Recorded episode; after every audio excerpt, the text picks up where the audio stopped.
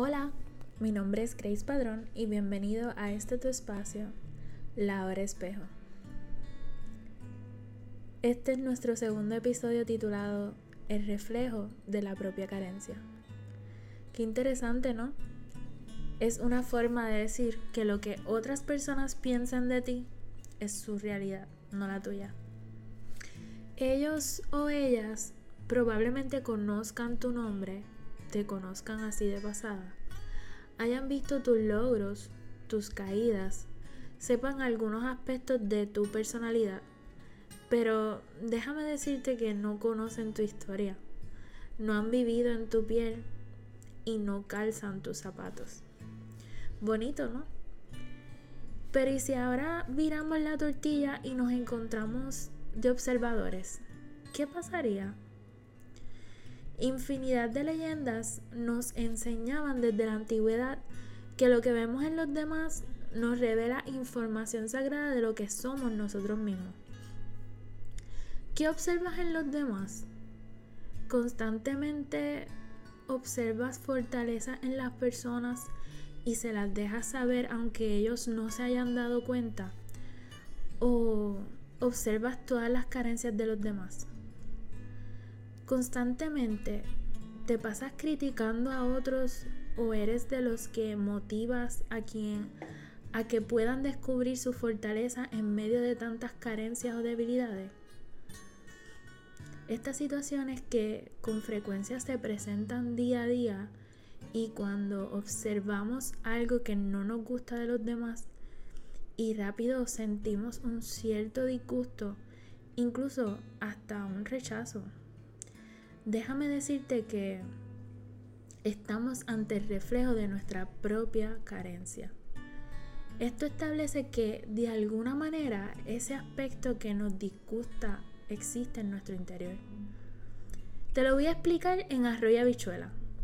Si la persona a quien observas o conoces te disgusta, no estás de acuerdo con ella o con él, siempre le encuentras una crítica o siempre intentas irte por encima de la persona, es sinónimo a que estás luchando con tus propias carencias. Y te preguntarás, ¿por qué sucede esto?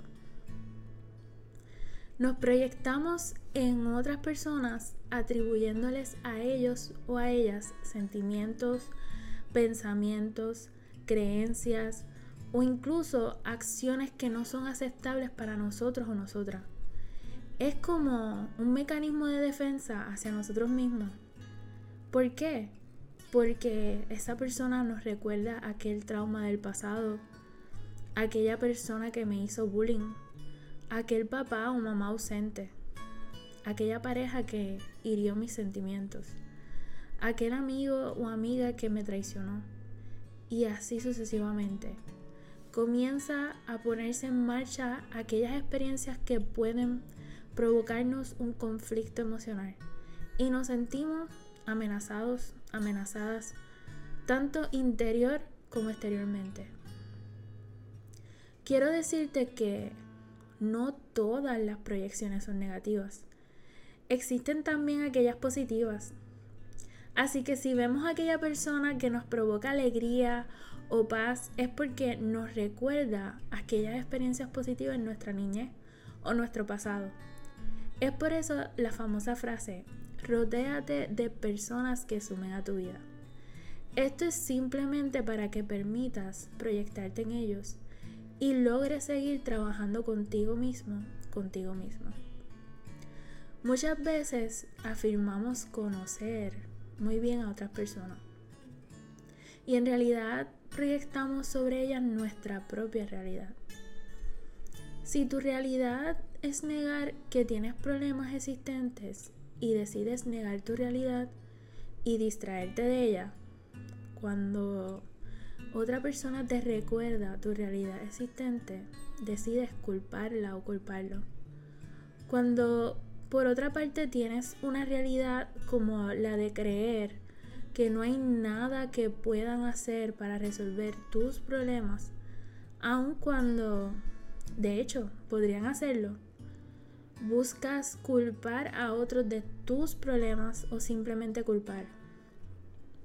Las personas niegan y culpan a otros de sus problemas por la simple razón de que es fácil y se siente bien. Mientras que resolver los problemas es difícil y a veces se siente mal. Bueno, mejor dicho, se siente horrible.